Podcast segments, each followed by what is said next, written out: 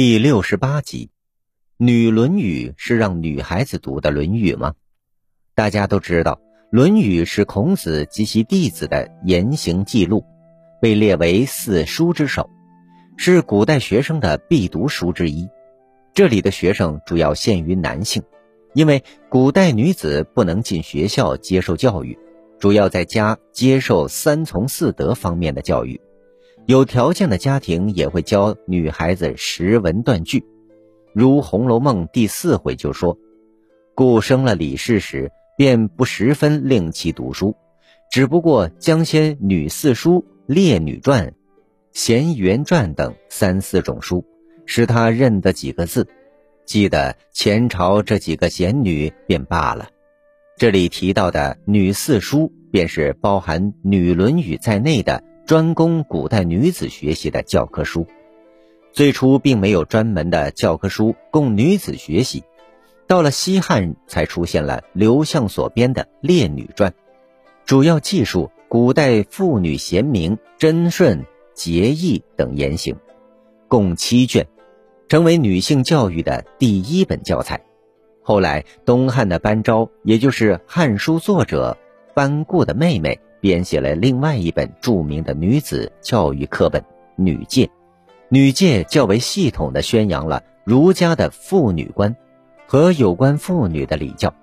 分卑弱、夫妇、敬慎、妇行、专心、屈从和淑媚七篇，成为后世女教的圣书。但《女诫》过于简短，全书才一千六百字。并没有将女子教育系统展开论述，出现了阐述古代妇女道德的通俗读物《女论语》一书，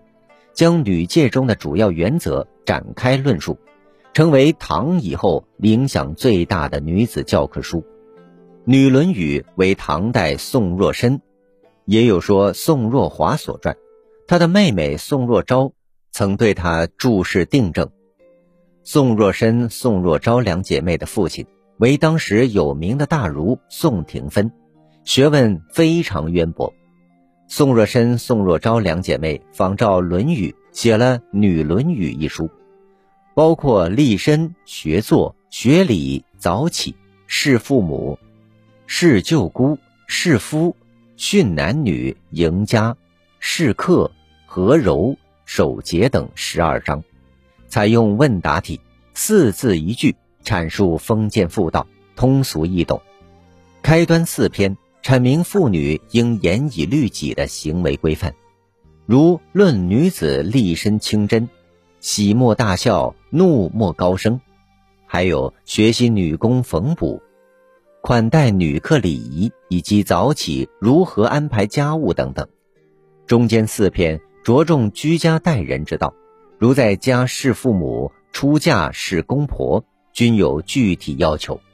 如对待丈夫，就应当相敬如宾；如果丈夫有过错，女子就需要劝谏谆谆。最后四篇总结妇女在居家方面应如何要求自己，如勤俭治家，为俭为勤，处理家务要井井有条，对待家中老幼和左邻右舍。要以和为贵，其目的正如作者在自序中所论述的那样：境界相成，教训女子，若依私言，视为贤妇，也就是把女子教育成贤妻良母。《女论语》因通俗易懂，流传极广，对后世的影响也极大。在明代，被王襄连同《女诫》和《内训》《女范节录》。一起编为《女四书》，成为后世家庭女教的名著。《